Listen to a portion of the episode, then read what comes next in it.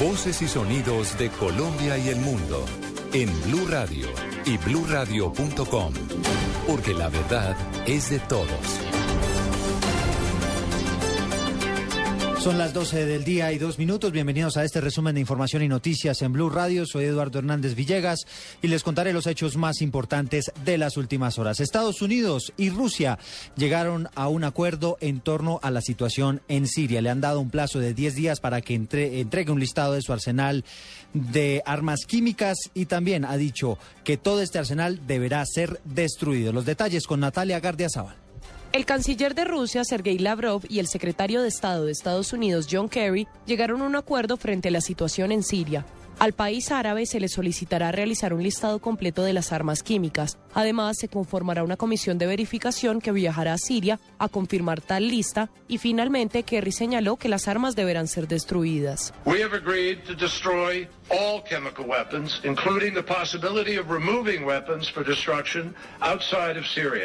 We have also reached a side agreement on methodology. Lo anterior ha generado múltiples reacciones a nivel internacional. La Organización de las Naciones Unidas celebró el acuerdo. El Reino Unido comparte el arreglo y finalmente los rebeldes sirios manifestaron estar en contra de lo acordado. Natalia Gardea al Blue Radio.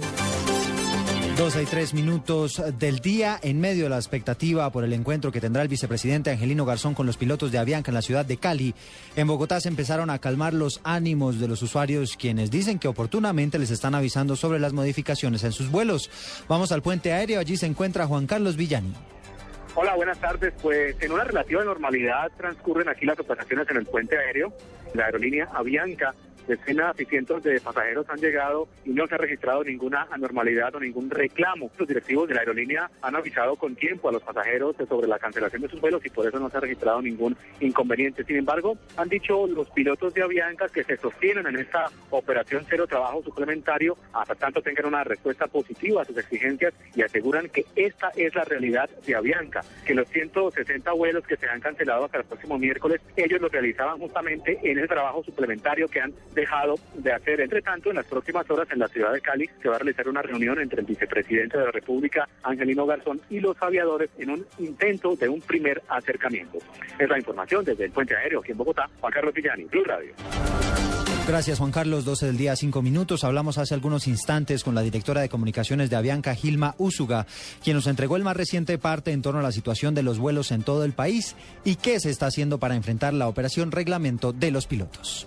En total, son 150 vuelos cancelados en una semana. Estos 150 vuelos cancelados corresponden al 2.7 apenas de la operación de Bianca. Y con esto pues estamos haciendo frente al plan de, de operación reglamento o cero trabajo suplementario como lo han denominado los pilotos. 12 y 5, las FARC criticaron hoy el pacto agrario que lanzó el presidente Juan Manuel Santos con el fin de impulsar ese sector de la economía. Vamos a La Habana, allí se encuentra la enviada especial Paola Bermúdez. Las FARC nuevamente cuestionaron hoy la postura del gobierno nacional frente al reciente paro agrario nacional y al posterior pacto anunciado por el presidente Juan Manuel Santos.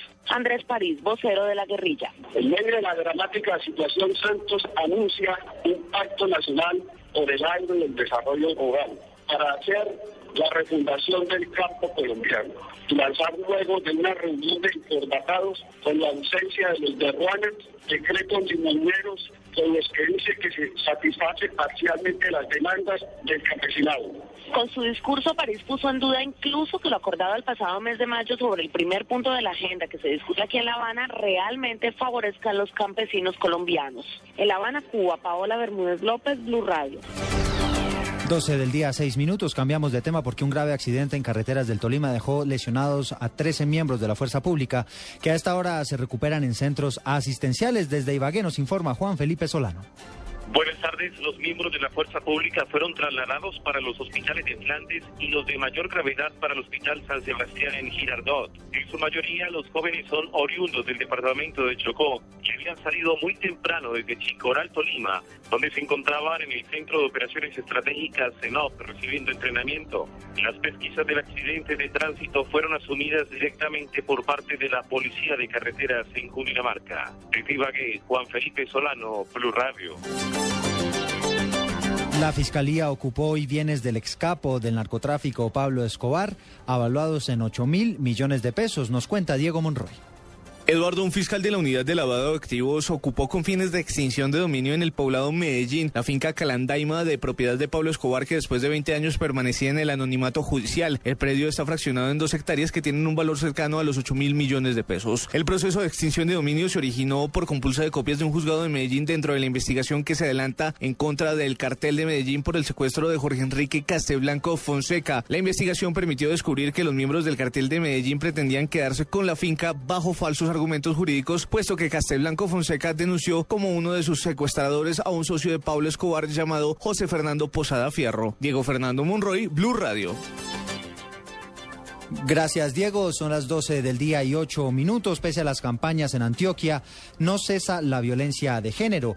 En las últimas horas, una mujer fue asesinada en el municipio de Itagüí y en otros hechos, una esposa enfurecida recibió a balazos a su marido porque se le había perdido el día anterior. Las noticias desde Medellín con Beatriz Rojas. Hola, ¿qué tal Eduardo? Mira, son 167 ya las mujeres asesinadas en el departamento de Antioquia. Este último caso se registró en el municipio de Itagüí, al sur de la ciudad, donde una mujer fue abaleada por otra persona, remitida a un centro asistencial donde desafortunadamente murió. Las autoridades anunciaron una investigación. Entre tanto, una mujer en el municipio de Venecia fue capturada por disparar indiscriminadamente contra su esposo, según las versiones de las autoridades, porque este se habría ausentado de su casa durante un día entero. Cuando llegan las autoridades a capturarla, la mujer se enfrenta a tiros con la policía, por lo que deben darle un tiro en la pierna para calmarla. La mujer fue remitida también a un centro asistencial. En la información desde Medellín con Beatriz Rojas, Blue Radio. El senador Armando Benedetti entregó detalles sobre el proyecto de ley que presentó esta semana, con el cual busca reducir el precio de los parqueaderos en el país. El congresista asegura que los colombianos están gastando más en parqueaderos que en gasolina. Estos fueron sus argumentos. Se va a poner una tarifa máxima y una mínima. Actualmente cobran por horas entre 5 y 8 mil pesos algunos parqueaderos. Eso es demasiado. Lo que se trata es que después de pasar unas ciertas horas, 3 o 4 horas, se coge como una tarifa plena o del día. Perdonen que hable así, pero parecería que los parqueaderos estuvieran atracando a los ciudadanos que tranquilamente dejan sus carros en los parqueaderos. Noticias contra reloj en Blue Radio. 12 del día y 10 minutos, el presidente Juan Manuel Santos visita a esta hora a los indígenas aruacos en la Sierra Nevada de Santa Marta, en lo que es la segunda visita del mandatario a la zona desde su posesión. Las autoridades en Nariño adelantan la búsqueda de un policía que desapareció hace cuatro días y había manifestado que estaba siendo amenazado por bandas criminales que operaban en el noroccidente de Nariño. A esta hora, el, presidente, el expresidente Álvaro Uribe participa en un evento político en medio de la expectativa que hay en torno a posibles anuncios sobre su eventual candidatura al Senado. La presidenta del Polo Democrático, Clara López, confirmó que hará parte de la comisión de congresistas que viajará a La Habana para reunirse con las FARC. Hasta aquí este resumen de información y noticias. Los dejo en compañía del radar. Análisis, realidad, información en El Radar. Los hechos más importantes de la semana analizados a fondo. El eco de los acontecimientos. Un recorrido por lo que dice la gente con Ricardo Ospina. Aquí comienza El Radar en Blue Radio, la nueva alternativa. Six Senses, que es una empresa internacional, nos dieron la buena noticia que después de haber recorrido el país y la región, escogieron Parque de Tayrona. También encontramos personas que están allí invadiendo o que han comprado mejoras o posesiones dentro de los parques, lo cual pues obviamente no es justo. Nosotros no vamos a construir sobre los árboles, los árboles se respetan totalmente. Se arman afuera del parque, se transportan en barcazas y se instalan sobre pilotes, no hay construcción, ni un solo árbol se va a talar. Creemos que llegó la hora de promover un gran debate nacional en torno a los recursos naturales nacionales que están ubicados en el distrito de Santa Marta que tienen un alto valor estratégico. En los pliegos de peticiones para la licitación del Parque Tayrona no había ningún parágrafo de consulta previa y si lo hubiera habido es un trámite obviamente que debería efectuar parques nacionales. Eh, único uso lícito que tiene es el del ecoturismo El bosque seco tropical es uno de los ecosistemas más amenazados de nuestro país. En la zona del Caribe nos queda un porcentaje de menos del 10%. Dado que se trataba de un contrato de concesión de la prestación de los servicios ecoturísticos en el Parque Tayrona, en donde no hay resguardo indígena, pues mm, se determinó que no debíamos hacer consulta previa. ¿Cómo va a ser que el gobierno dice que no hay, no hay gente allá? Ahora hay Wiwa y hay Kogi, ya ciento y pico familias que viven en esa Las declaraciones del gobierno siempre han sido claras. ¿Qué sucedió? Que hubo un concepto del Ministerio del Interior y ese concepto se responde en derecho. ¿Qué estaban preguntando? Si ahí había resguardos o no. El Ministerio del Interior responde no hay resguardos y esa es la realidad. Tenemos dueños, nosotros somos Arhuaco, eh, estamos Wiwa, estamos Cancuamo y Kogi, cuatro dueños estamos cuidando. Los terrenos son terrenos de particulares. Son particulares que son dueños de esos terrenos antes de que eso fuera parque. Y la ley de parques nacionales permite hacer proyectos de ecoturismo. Necesita y requiere del visto bueno de los mamos. Y nada se hará en su territorio sin su visto bueno. Estos sitios no hay que tocar, tiene que cuidar. Mamá de agua, mamá de sol, mamá de la tierra. Ahí, por eso que se llama No vamos a ser tan irresponsables de permitir algún proyecto que vaya a violentar, a perjudicar, a maltratar nuestro medio ambiente. El mismo gobierno está desconociendo la protección a los territorios ancestrales. Se da el permiso, las licencias ambientales a una empresa que ya ha cometido muchos delitos contra la naturaleza. La familia Dávila además ha usado el nombre de los Cogis para vender el café por todo el mundo, que de Cogi no tiene absolutamente nada. Para cualquier proyecto que se haga en el parque es importante tener en cuenta los intereses, la cultura, los ancestros y sobre todo respetar los sitios sagrados de los indígenas que hay en el Parque Tayrona. Nos hicieron detener el proyecto y estuvimos un año esperando realmente el levantamiento de esa medida. Imagínense lo que eso cuesta a todo un equipo profesional en stand-by. Si está construido, no es bueno. Aparte empieza uno y luego son 20. Que nos respete no solamente esa parte, que nos respete el gobierno. Como la luna que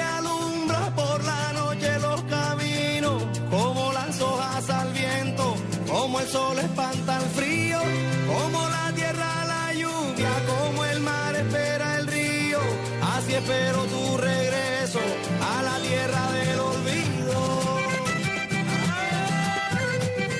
Siempre suena un lugar común decir que Colombia es uno de los países con mayor riqueza natural del planeta y nos hemos criado con esa teoría que a veces no observamos al alcance de nuestra mano. Nos acostumbramos a que tenemos todos los climas, a que tenemos la vegetación más exuberante del planeta en nuestra Amazonia, a que tenemos dos océanos como ningún país del mundo los tiene, a que somos profundamente privilegiados con la riqueza de nuestros ríos, de nuestras quebradas, y todo eso parece natural. Pero hay una zona particularmente importante de nuestra biodiversidad que vive bajo permanente amenaza. Una zona que tiene, entre otras cosas, la posibilidad de llevarnos a nuestros orígenes en materia de ancestros indígenas. Estamos hablando ni más ni menos que del departamento del Magdalena y particularmente de la Sierra Nevada de Santa Marta y del Parque Tayrona. Dos sitios que tienen una riqueza impresionante en cultura, en eh, fauna y en flora, pero que además tienen una cantidad de amenazas que han tenido que sortear a lo largo de los años. Y de ellas vamos a hablar un poco el día de hoy. El narcotráfico, los grupos paramilitares, la guerrilla, pero también las aparentes buenas intenciones de firmas no solamente colombianas, sino también grandes emporios extranjeros dedicados a la hotelería que con la fachada de buenas intenciones pretenden ubicarse en una zona protegida por tratarse de uno de los pulmones de nuestro planeta. ¿Qué está pasando en el Parque Tayrona? ¿Cómo se ven las cosas desde ese sitio privilegiado, desde esas nieves perpetuas que están eh, muy cerca del el Mar Caribe? Soy Ricardo Espina los invitamos a que se ubiquen en el radar.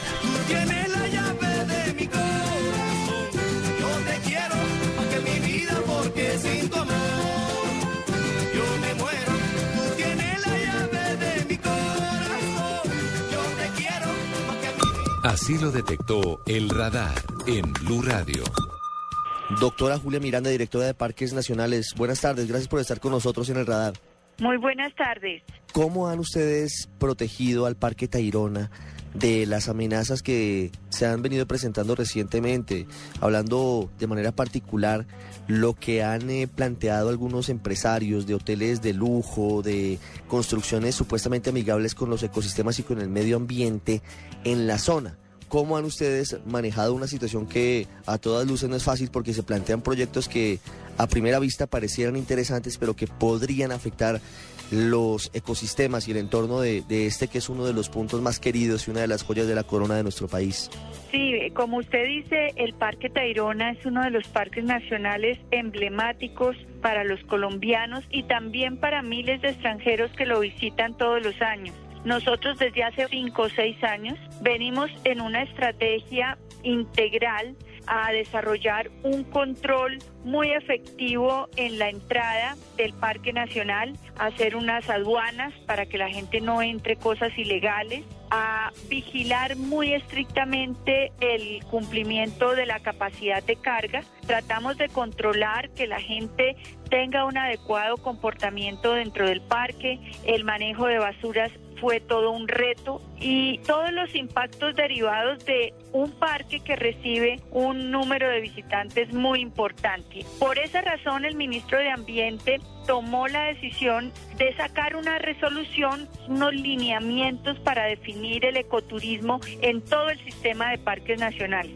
con unos criterios muy claros para saber cuáles parques pueden recibir visitantes y cuáles no, y con una decisión dirigida a establecer que el ecoturismo no es un instrumento financiero en los parques nacionales, es decir, no es la estrategia para conseguir los recursos económicos que se requieren para la conservación. El ecoturismo es y debe ser un instrumento de conservación del Parque Nacional, de educación ambiental, de sensibilización de la importancia que tienen las áreas protegidas, fundamental para garantizar la estabilidad del planeta, la estabilidad de las regiones, la estabilidad de un país. De esa manera el ecoturismo lo hemos enfocado así también en el Parque Tayrona y se toma la decisión de minimizar unos de los impactos más fuertes que se tienen en las áreas protegidas son los alojamientos. De tal manera que esa resolución establece que los alojamientos se van a propiciar su construcción en las zonas amortiguadoras o en las zonas aledañas a los parques nacionales. Estamos trabajando con gobernaciones, con alcaldías, para generar un desarrollo de infraestructura en las zonas aledañas a los parques nacionales. Vamos a promover los alojamientos fuera, vamos a establecer las zonas de camping en donde está permitido dentro de los parques y a desarrollar todo el esquema que requieran las personas para su visita durante el día, pero que salgan a dormir a la zona aledaña del parque. Es decir, que está descartado que en el Parque Tayrona se puedan construir hoteles, así sean ecoturísticos, como dicen algunos de ellos. No, claro, todos los hoteles en los parques serían ecoturísticos, pero sí, exactamente, en ningún parque nacional, esa es la decisión del Estado colombiano, se desarrollará infraestructura para dormir dentro de los parques. Como le digo, identificaremos en los planes de manejo que tienen la zonificación de los parques cuáles serán las zonas de camping o amaqueros, es decir, infraestructura liviana, que es lo que está establecido ahí en la resolución. Sí, algunos de los constructores y los lobistas de estas firmas, algunas de ellas usted las conoce, que tienen mucha experiencia en países del lejano oriente, donde tienen unas construcciones muy bonitas y supuestamente amigables con el medio ambiente, afirman que en el Parque Tayrona hay que intervenir con algún tipo de inversión privada porque el parque está descuidado y tiene problemas en muchos aspectos y puede no tener las mejores condiciones de limpieza. ¿Qué responde Parques Nacionales Naturales frente a lo que dicen ellos? No encuentro una relación de una cosa con la otra. Por supuesto puede haber interés de muchas personas en desarrollar proyectos y pues tienen el derecho de planteárselos a la autoridad ambiental, a la autoridad de licencias, puesto que como sabemos en todos los parques nacionales lo que se vaya a realizar requiere licencia ambiental. Pero del Parque Tayrona le puedo decir, porque además hemos hecho investigaciones, el parque está en excelente estado de conservación. La cantidad de fauna que hay hoy día es increíble porque como le decía al comienzo se frenó la cacería ilegal, se ha controlado mucho más el ingreso de gente al parque, de tal manera que el parque, en lo que tiene que ver con la flora, está en excelente estado de conservación. Hay grandes especies que ya están extintas en otros sitios de la costa caribe y ese bosque seco tropical que tenemos ahí es la principal mancha de bosque seco que hay en nuestro país. Es una responsabilidad muy grande para nosotros cuidar y preservar ese bosque seco que es el ecosistema más amenazado, más fragmentado y del que queda el menor relicto en el país. No quedará más del 1.6% de todo lo que había, figúrese usted. Ese es un dato muy grave que nos lleva a reforzar los cuidados sobre ese bosque seco tropical que ha sido priorizado no solo en el plan de desarrollo del presidente Santos, sino en todos los análisis de ecosistemas amenazados de tal manera que pues de una parte sí, el parque tiene problemas, tiene amenazas, nada más el cambio climático afecta a los corales, afecta el, el, mismo ecosistema, es algo que no podemos controlar. Los visitantes son una amenaza y por eso nuestro gran reto, como le decía, es controlar los efectos e impactos de esos visitantes, pero el parque está muy bien conservado, es un parque muy importante del sistema de colombiano y por supuesto la gente tiene derecho a proponer cosas, pero pues las decisiones llevarán a que lo primero es el interés público y la conservación del área protegida. Doctora Julia Miranda, muchas gracias por haber estado en el radar con nosotros. A ustedes muchas gracias. Un abrazo grande. Hasta luego. Unos opuestos en El Radar de Radio. Seguimos hablando en el radar sobre lo que está pasando en la Sierra Nevada de Santa Marta y también sobre lo que está pasando en el Parque Tairona, el Parque Nacional Natural tal vez más importante y más emblemático del país. Hace algunos meses se presentó una polémica porque se anunció la construcción de un proyecto que tenía entre sus objetivos hacer construcción de algunos lugares de habitación, algunos sitios, entre otras cosas, en medio de lo que dicen ellos respecto a la cultura y a las tradiciones de las tribus y de los indígenas en la zona, la implementación del ecoturismo y la construcción de 12 ecocabañas. Ese proyecto fue suspendido en medio de la polémica que se generó por la posibilidad de que se estuviera afectando el hábitat y el ecosistema del Parque Tayrona. Está con nosotros el gerente del proyecto Reserva Los Ciruelos, Juan Hurtado. Señor Hurtado, buenas tardes. Gracias por estar con el radar. Muy buenas tardes, Ricardo. ¿Cómo van las cosas? ¿Qué pasó finalmente con el proyecto Reserva Los Ciruelos?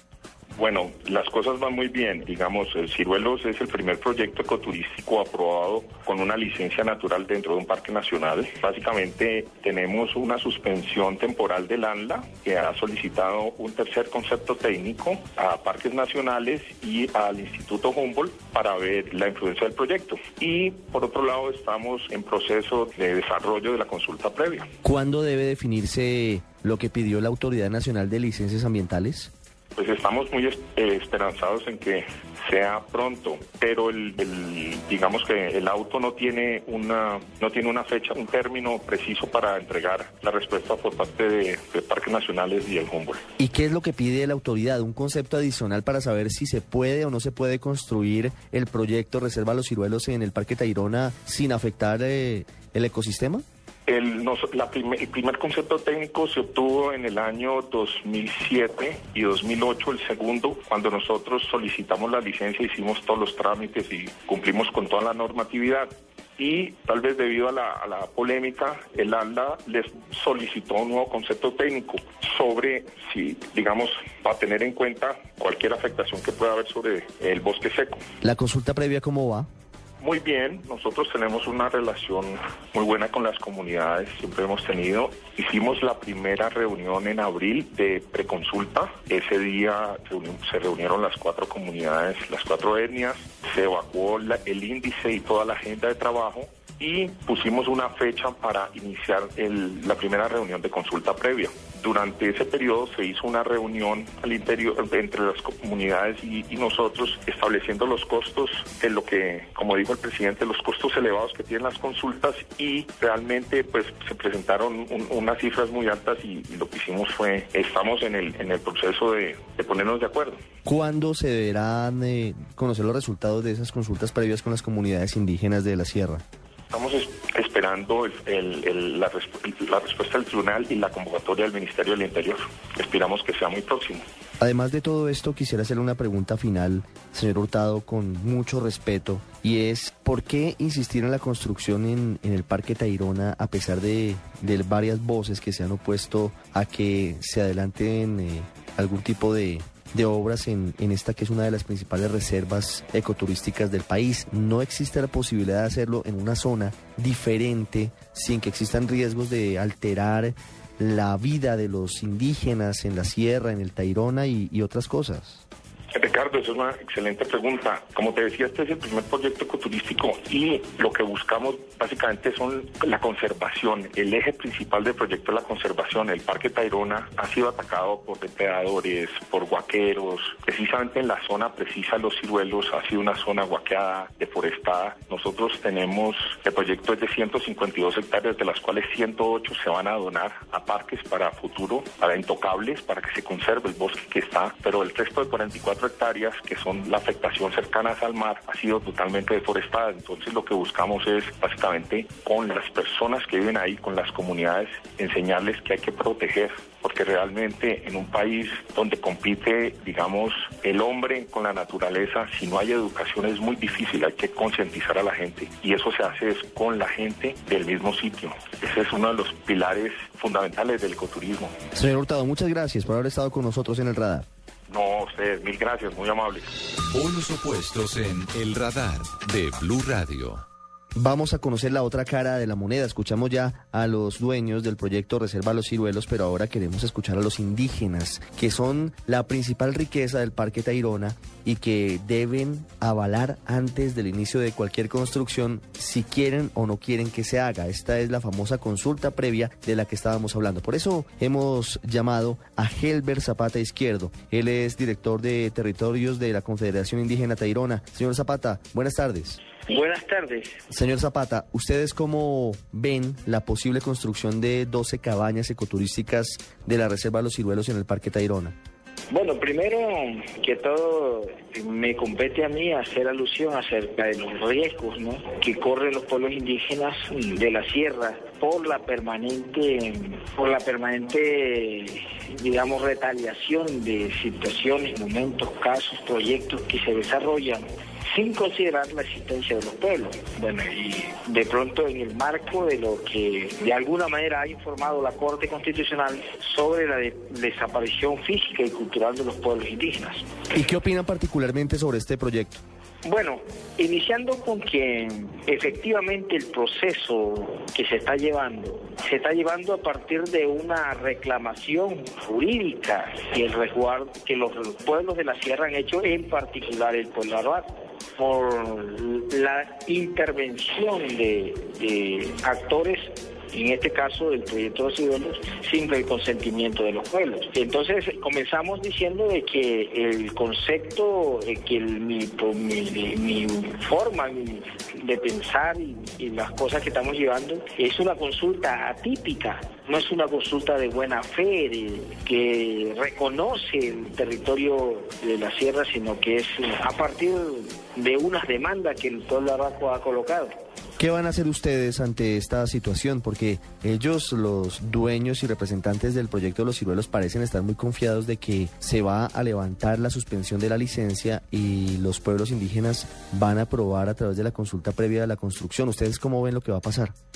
Bueno, en realidad no, no tengo una certeza del alcance de lo que lo que pueda ser el resultado de la consulta previa, pero sí tengo la seguridad de que los pueblos indígenas en cabeza de los mamos y las autoridades de cada pueblo se encuentran en una preocupación grande porque no se trata de la construcción de una obra, se trata de un cambio generacional, de un cambio futuro sobre el manejo del territorio tradicional de la sierra. En particular, esos lugares son lugares sagrados, se supone que son lugares que responden a la cultura viva de los cuatro pueblos y que si desaparecen esos espacios espirituales de uso tradicional de los pueblos, también desaparecen las culturas, desaparecen los pueblos en sí. Entonces, no no, quiero referirme acerca de que lo que los demás esperan, sino de lo que nosotros efectivamente esperamos. Y esperamos el respaldo del gobierno nacional. Esperamos que la Corte se pronuncie, pero se pronuncie en forma tácita, en forma real, sobre lo, lo que realmente está significando los territorios para los pueblos indígenas. Y pensamos que en, un evento que se dio hace cuatro días atrás sobre el informe de la Corte, la Corte tome medidas excepcionales de qué garantía se le va a brindar a los pueblos de la sierra para que no desaparezcan física y culturalmente como ya está planteado. Señor Zapata, a esa situación. ¿Usted podría advertir hoy que si se aprueba la construcción del proyecto Reserva los Ciruelos, podrían desaparecer algunos de los pueblos o algunas de las, de las etnias que tienen eh, asiento en el Parque Tayrona?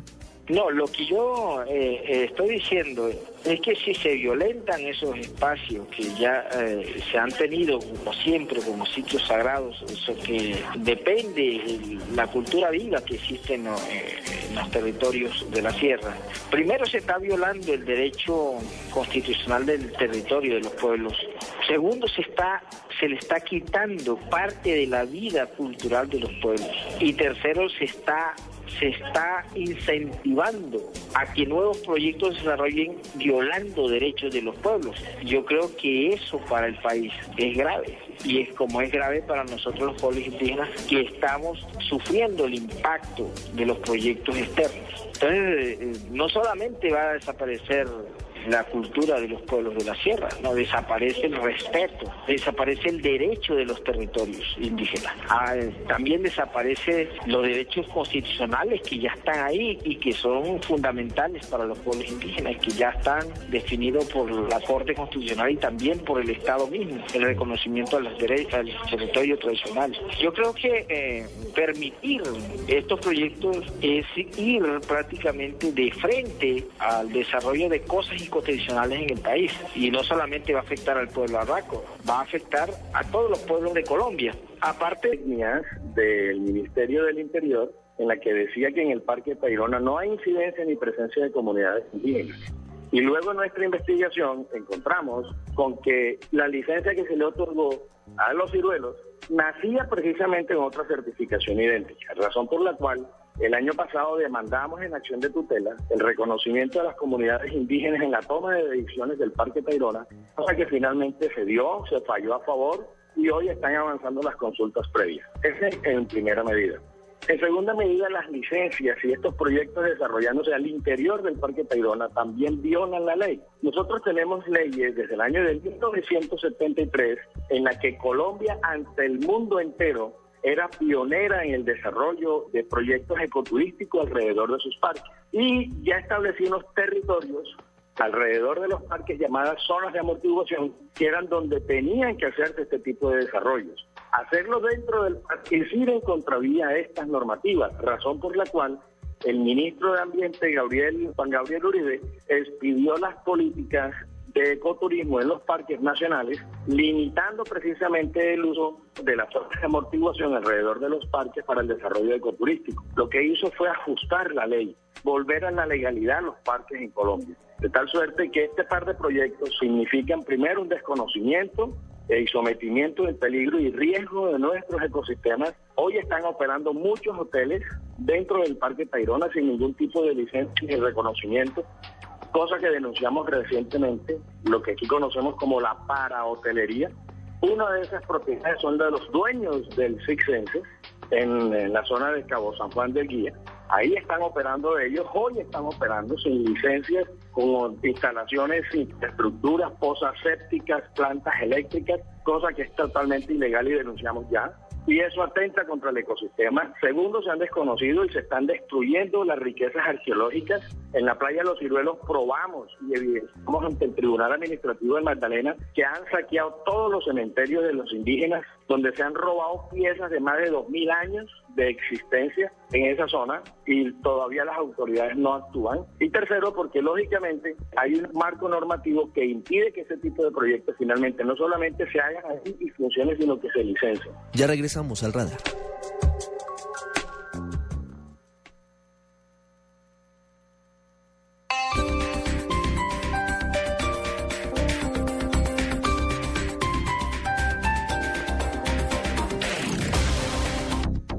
En Hoteles Estelar, el plan para septiembre es volverse a enamorar. Disfrute planes de amor y amistad desde 139 mil pesos. Incluye alojamiento en habitación estándar, desayuno buffet para dos personas, media botella de vino, decoración con flores y late checkout. En los hoteles de las líneas Prime y Superior incluye tabla de quesos y en hoteles Línea Esencial incluye canasto de frutas. Reserve ya. Línea gratuita 018 97 8000. En Bogotá al 608 8080 o en www.hotelesestelar.com. Condiciones y restricciones.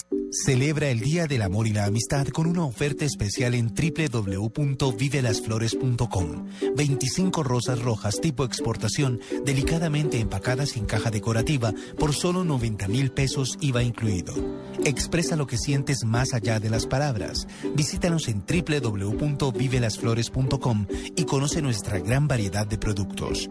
www.vivelasflores.com. Compartimos emociones y enviamos sonrisas.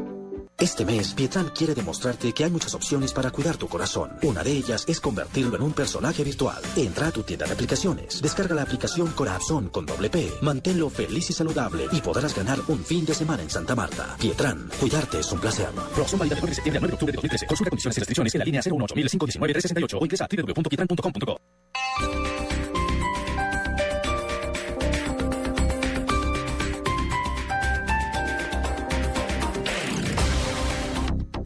Voy a tomar, voy a tomar un aguardiente doblanis, voy a tomar. Y todos los que quiera, porque Aguardiente Doblaní sigue aquí, brindando alegría y sabor a todos los sopitas. Y del nuestro, pide Aguardiente Doblaní, el trago que te pone alegre, que te pone a rumbar. Aguardiente Doblaní, prende la rumba. Comercializa Licorsa S.A. Carrera Séptima, calle 23 Sur, esquina, zona industrial. Teléfonos 874-2233 y 312-491-5454. El exceso de alcohol es perjudicial para la salud. Prohíbas el expendio de bebidas embriagantes a menores de edad. Usted está en El Radar, en Blue Radio.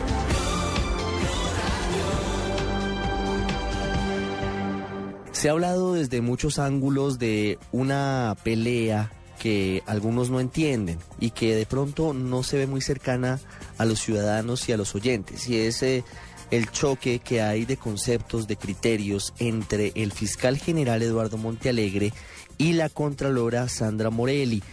Todo esto frente a varias actuaciones y posiciones frente a algunos casos muy sonados que nos tocan a todos porque en últimas tienen que ver con investigaciones por corrupción. Una en particular que tiene que ver con el desvío de miles de millones de pesos de la salud de los colombianos a bolsillos particulares. Es la investigación por la caída de la que fuera la EPS más importante de Colombia, la EPS Salud Cop. La Contraloría viene adelantando una investigación de tipo fiscal y desde la Fiscalía se viene adelantando una indagación penal. Recordemos que el fiscal general Eduardo Montealegre se declaró impedido en este caso por tratarse de una persona que fue asesora de Salud Cop antes de ocupar ese cargo. Y por eso han venido toda suerte de suspicacias frente a si la actuación desde la Fiscalía ha sido o no lo suficientemente rigurosa y lo suficientemente drástica frente a esto que es ni más ni menos la posibilidad de que se hayan perdido miles de millones de pesos, repetimos, de la salud de los más pobres de nuestro país. Está con nosotros hoy en el radar para entender un poco lo que ha venido pasando en estos últimos días Mónica Cano. Ella es la jefe de la unidad de tecnología informática de la Contraloría General de la República. Doctora Cano, buenas tardes. Gracias por atendernos aquí en el radar. Buenas tardes a todos. Quisiera preguntarle inicialmente, ¿desde hace cuánto tiempo usted eh, es la encargada de los laboratorios y de la tecnología informática en la Contraloría? A ver, el Laboratorio de Informática Forense eh, se creó como un grupo de trabajo adscrito al despacho de la señora Contralora en el mes de abril del año 2011. Eh, este laboratorio se creó teniendo en cuenta eh, la cantidad de documentación en medio electrónico digital que se recibía para los procesos de responsabilidad fiscal y que de una u otra forma tenía que ser parte del acervo probatorio dentro de los procesos. En la unidad de seguridad y aseguramiento tecnológico e informático estoy hace tres meses, eh, tiempo en el cual se trasladó el laboratorio de informática forense a ser parte de esta dependencia, teniendo en cuenta eh, la afinidad de funciones de carácter técnico en, en los dos en los dos sitios. ¿Por qué se ha generado toda una polémica sobre el papel de ese laboratorio? ¿Por qué la Fiscalía dice tener indicios de posible extralimitación de funciones? Bueno, ellos tienen dos teorías. Una es que la Contraloría no tiene las facultades suficientes, las facultades de policía judicial para poder eh, hacer esta esta clase, esta práctica de diligencias. Eh, eso en primer lugar. En segundo lugar, hay eh, unas, unos comentarios frente a un tema de interceptaciones y seguimientos. Interceptaciones estas que han sido denunciadas por, el, por varios periodistas eh, y es lo que nos tiene pues eh, en visitas permanentes últimamente a la Contraloría por parte de la Fiscalía General de la, de la Nación. ¿Desde la Contraloría se hacen interceptaciones telefónicas? Ese es el cargo, eh, el presunto cargo que nos está, eh, que se está investigando por parte de la Fiscalía. Pero pues como ya es de conocimiento público, el miércoles pasado estuvieron haciendo visita de inspección, no solamente en el laboratorio de informática forense, sino en cada uno de los rincones de la Contraloría General, eh, de diligencia esta de la que ya tenemos el acta, donde dicen que evidentemente no hay ningún equipo de interceptación de comunicación. Si no hay equipos para interceptar comunicaciones, entonces ¿en qué se basa la investigación de la Fiscalía? Porque esa era la, la hipótesis que se estaba justamente indagando, que si hubieran hecho algún tipo de chuzadas, como se dice popularmente, a periodistas o a personas para saber si tenían o no vínculos con la investigación fiscal por el caso Salud Cop. Bueno, este es un tema que, que también pues, nos tiene muy extrañados por cuanto antes que se hiciera esta visita fuimos citados a, algunos a interrogatorio y otros a entrevista en el despacho del señor vicefiscal. Estoy hablando que estas citaciones llegaron a la Contraloría el día martes y la visita fue ordenada el miércoles, lo que quiere decir que las citaciones no son consecuencia de la visita que realizaron los funcionarios de la Fiscalía el día miércoles.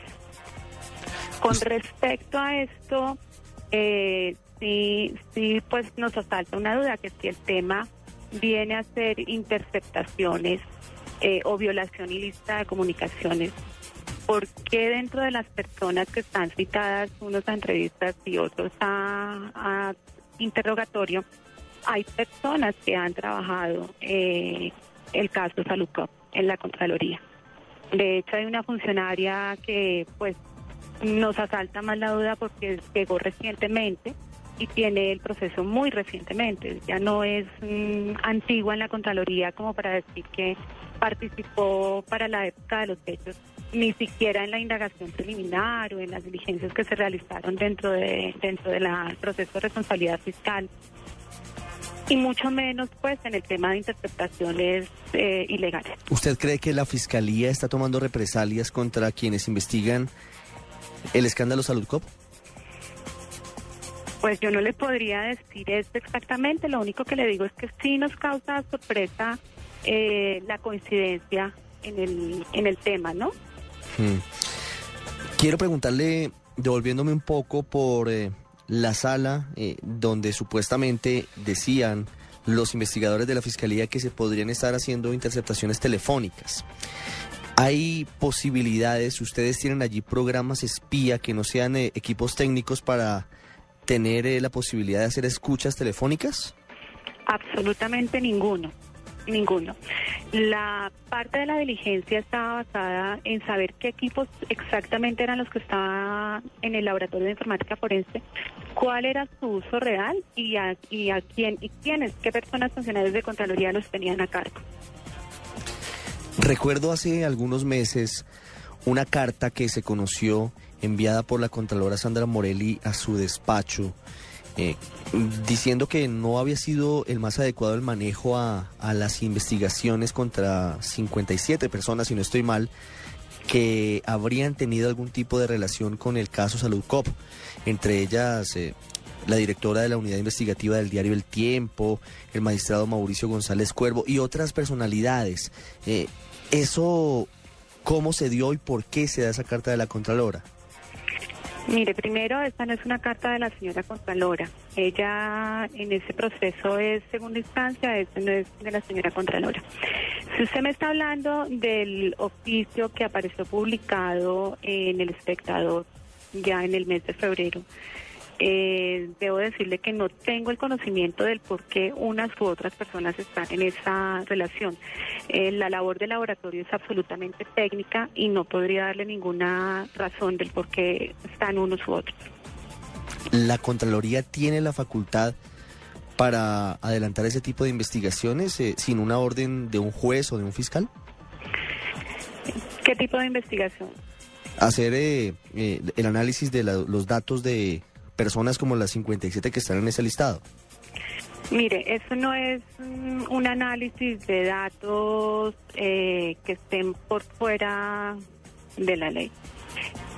El análisis que se hace de esa información es un proceso absolutamente técnico que se hace dentro de las imágenes de duplicación binaria, que son las mal llamadas copias de espejo, eh, que es un disco local. O sea, no hay absolutamente nada que, que se encuentre en red, ni que hagamos búsquedas en bases de datos, ni que tengamos que interceptar o chuzar eh, ningún tipo de comunicación. Ese es un procedimiento claramente establecido eh, por, la, por resoluciones de la Contraloría General y no es absolutamente ilegal. O sea, está dentro del desarrollo de las actividades misionales de la Contraloría. Doctora Mónica, usted como funcionaria de confianza de la Contralora General Sandra Morelli, ¿qué ve detrás de todo esto? ¿Por qué se está presentando esta investigación que aparece como reactivada de manera muy vertiginosa por parte de la Fiscalía en estos últimos días con los llamados a entrevista y interrogatorio, con las inspecciones que se han hecho a la sede de la Contraloría? ¿A usted a qué le sabe esto? Pues la verdad sería una opinión muy personal. Eh, no quisiera comprometer pues la, la posición institucional. Eh, sin embargo, yo creo que puede ser eh, que tiene como como causa los anuncios que ha hecho la señora Contralora en el sentido de que se van a emitir los fallos de responsabilidad fiscal por diferentes temas de salud. Entre ellos Salud Cop. La verdad no sabría si Saludcode está incluido, pero las eh, las comunicaciones de la Contralora que han sido públicas en este sentido han hablado de- de resultados en los procesos de responsabilidad fiscal relacionados con el tema de salud. Quiero hacerle una pregunta para finalizar. Doctora Mónica Cano, jefe de la unidad informática y de tecnología en esa área de la Contraloría. ¿Usted eh, está entre las personas citadas a interrogatorio por la Fiscalía? Sí, estoy dentro de ellos. Está citada por parte del- de, la Fiscalía y esta investigación. ¿Ha quedado muy claro lo que está planteándose por parte suya como jefe del laboratorio y, como jefe de, esta unidad tan importante en las investigaciones fiscales? Doctora Mónica Cano, muchísimas gracias por habernos acompañado aquí en el radar y, y esperamos que eh, los oyentes hayan podido entender un poco esta noticia que de pronto no se ha explicado de la manera más clara y de pronto no entiende la importancia de lo que está sucediendo. Muy amable. Bueno, usted, muchas gracias. Usted está en el radar en Blue Radio. Hay un grupo de valerosos soldados que han eh, denunciado la barbarie, el horror que se cometió por parte de algunos coroneles y de algunos eh, integrantes del ejército en algunas zonas del país. Por ejemplo, en norte de Santander, cuando mataban inocentes este grupo de personas a cambio de permisos, a cambio de ascensos, a cambio de felicitaciones, en las ejecuciones extrajudiciales que han sido consideradas como un delito de lesa humanidad y que son conocidas en nuestro medio como los falsos positivos. Una de esas personas valientes que ha hecho las denuncias ante los medios, pero sobre todo ante la justicia, lléguele hasta donde le llegue el agua y la tormenta, es el cabo tercero del ejército John Lewis Rivas, que ha hecho una serie de declaraciones que han sido fundamentales para que este proceso avance y hoy nos atiende aquí en el radar. Cabo Rivas, buenas tardes. a la audiencia del radar y a los presentes del mismo. Cabo, ¿cómo van las cosas? ¿Cómo va su proceso? ¿Cómo va el caso? Eh, pues contento porque el proceso ya la Fiscalía General de la Nación lo ha atendido como corresponde y le está dando los- el ímpetu que debe. Igualmente, un poco preocupado por la situación de persecución y acoso laboral a que soy víctima por estas denuncias. Cabo Rivas, yo quiero hacerle unas preguntas muy puntuales para que usted me dé respuestas puntuales. ¿Usted de qué fue testigo siendo integrante del Batallón Santander en eh, el oriente del país? Bueno, eh, cuando yo fui integrante del Batallón de Infantería número 15 en el Francisco de Paula Santander, eh, ubicado en el regimiento de Ocaña, departamento de Norte Santander, yo me desempeñaba en la sesión segunda. Eh, fui, evidencié, escuché en la forma como planeaban falsos combates, eh, en la forma como se planeaban falsos combates para posteriormente llevar a cabo una supuesta operación donde resultaban eh, asesinados víctimas ajenas al conflicto. Eh, realmente fueron muchos combates inventados, ordenados por el comandante del batallón Santander, Nicolás Tamayo, ejecutados por pelotones como Ayacucho 1, el eh, grupo localizador Boyacá 22, eh, Boyacá 1, por sus respectivos comandantes y cuadros eh, de comandantes de escuadra en la cabeza. En esos falsos combates había personas asesinadas y que eran presentadas como delincuentes muertos en enfrentamientos? En esos falsos combates sí. Eh, hubo muchos falsos combates en que presentaron muchas víctimas ajenas al conflicto, muchas. Eh, a pasar por integrantes de la BACRIN, integrantes del ELN o integrantes de la FARC, eh, como en este caso lo indicaba. ¿Y quiénes eran las personas que eran víctimas de esos delitos? ¿Quiénes eran los asesinados si no eran integrantes de grupos ilegales? ¿A quiénes mataban? Pues ellos utilizaban modalidades, era algo sistematizado porque ellos ya eso lo vienen haciendo. Eh, bueno, cuando yo ingresé a la sesión, a la sesión segunda, eh, pues todavía me intereso, no puedo hacer nada, pero eran personas civiles, personas civiles particulares están en conflicto, casos de que son muy comunes que son muy mencionados hoy en día, casos de Zoaya que no se pueden pasar desapercibidos y casos de personas también eh, como regiones de Aguachica, regiones de Ocaña, de Bucaramanga, que realmente eran personas que no tenían nada que ver con el conflicto armado interno y fueron asesinadas de forma canalla, eh, inútilmente, cobardemente, con armas fiscales y por integrantes del Ejército Nacional quebrantando el artículo 218 de la Constitución Política de Colombia. Cabo, además del, del coronel Álvaro Diego Tamayo Hoyos, ¿quiénes más, según usted, participaban de esta terrible práctica de matar inocentes para presentarlos como delincuentes abatidos en combates? Bueno, como autor intelectual, comandante del batallón Nicolás Tamayo, participaba también en ese entonces mi, mi mayor Chaparro Chaparro Juan Carlos, hoy en día es teniente coronel y quien ya después de realizar una denuncia está siendo investigado, quien anteriormente no era investigado y que más bien estaba encubriendo todo lo que él conoció allá y de los delitos que se cometieron allá. el señor general Paulino Gámez Coronado, Paulino Coronado Gámez, que en ese entonces era el, comandante de la Brigada 30, él firmaba la acta de gastos de reservado, hasta de gasto reservado, pago de recompensa por estas víctimas. Igualmente el señor coronel jefe Estado Mayor Ricardo Andrés Bernal Mendiola, que en ese entonces era jefe Estado Mayor de la Brigada 30, firmaba las actas de gasto reservado por estas víctimas.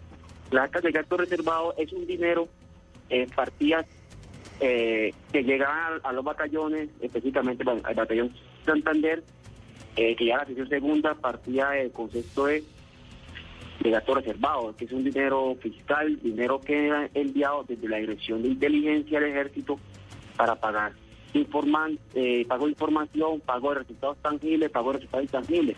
Desafortunadamente ese dinero eh, se legalizaba a testigos falsos, mas no se pagaba, quedándose con él el señor el señor Sargento Segundo Pérez Contreras Santo Mauricio, que hoy en día está siendo buscado por la fiscalía o por la justicia, por la justicia y no ha sido pues ubicado, quién sabe su paradero, igualmente ese dinero también se quedaba con él y con el Tamayo, dinero que no era pagado a las víctimas, perdón, que no era pagado a los testigos y que más era las actas se utilizaban como, se utilizaban como falseadas, como legalización de dinero, a sabiendas que no se empleaba a ningún testigo.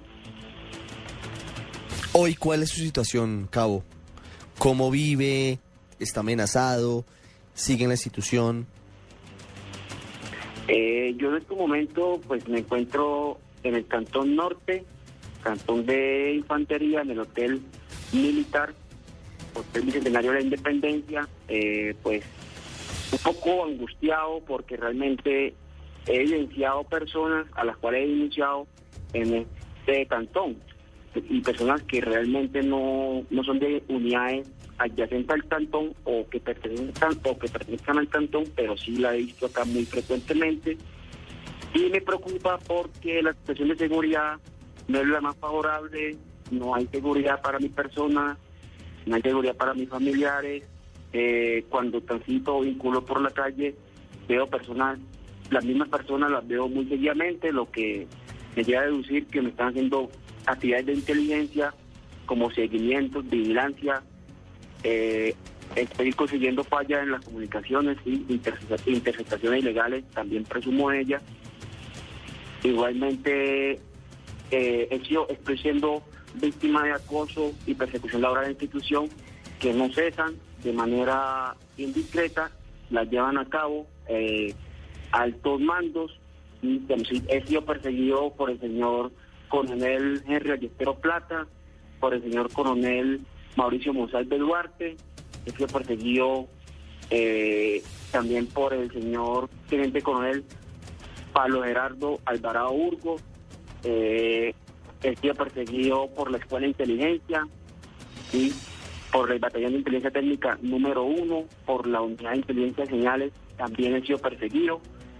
Desde el año 2009 la persecución no cesa, la institución se me robaron el ascenso, ayer hubo, ayer hubo ascenso de algunos militares al grado inmediatamente superior, a mí desde año y medio eh, no me han ascendido, no me han dicho las causas ni las razones eh, porque no me ascendido a cabo primero, estando acto, presentando mi ficha médica en el tiempo y haciendo el curso capinte. Y la preocupación, pues, a ser asesinado a asesinado y llegar a los niños huérfanos, que es lo que más me preocupa. Y que la institución, que dice ser una institución transparente, correcta, solidaria y hermandad, solamente se fía en algunos casos a sus intereses. En un caso como este de patriotismo, donde es evitar que haya impunidad, no han hecho nada para ayudarme o colaborarme a desarticular o a desmantelar la red interna que existe al interior del Ejército Nacional, que tienden a hacerme daño, a quebrantarme, a perjudicarme como un todo. Cabo John Rivas, muchas gracias por habernos contado su historia hoy aquí en el radar.